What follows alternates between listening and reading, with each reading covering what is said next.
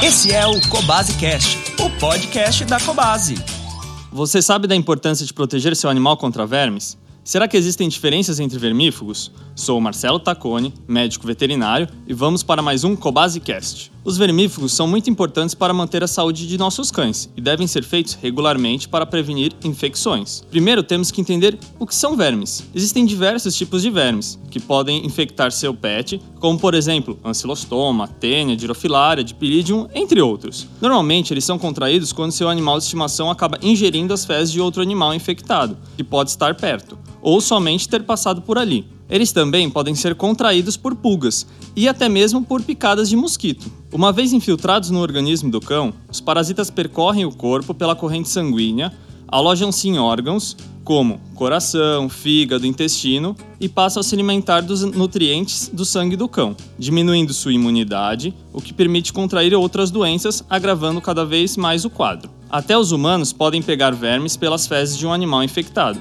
Por isso é importante sempre estarmos atentos. Talvez vocês estejam se perguntando se o cãozinho de vocês tem vermes. Vou falar de alguns sintomas comuns de acontecer. Diarreia, pode ser até com sangue, perda de peso, apesar do aumento de apetite, vômito, barriga inchada, tosse. Algo bem comum é arrastar o ânus no chão ou na parede, além da presença de vermes nas fezes. Entretanto, é possível que seu pet esteja contaminado e não apresente nenhum desses sinais que acabamos de comentar. Outro ponto a falarmos é que o tratamento com vermífugos irá matar os vermes que já estão no organismo dos cães, mas não consegue prevenir nossos pets de contrair algo novo. Exatamente por isso, o tratamento tem que ser frequente e não deve parar. Desde o nascimento, deve-se começar os tratamentos para evitar o aparecimento de doenças em seu animal, o que inclui o vermífugo para cães. A frequência entre os intervalos das vermifugações vai variar de acordo com sua rotina, levando em consideração se o animal realiza passeios em parques, convive com outros pets, brinca em ambientes com terra, por exemplo. Esses fatores podem influenciar na frequência da vermifugação, fazendo com que possa ser vermifugado mais vezes ao ano. A forma de apresentação deles pode ser líquido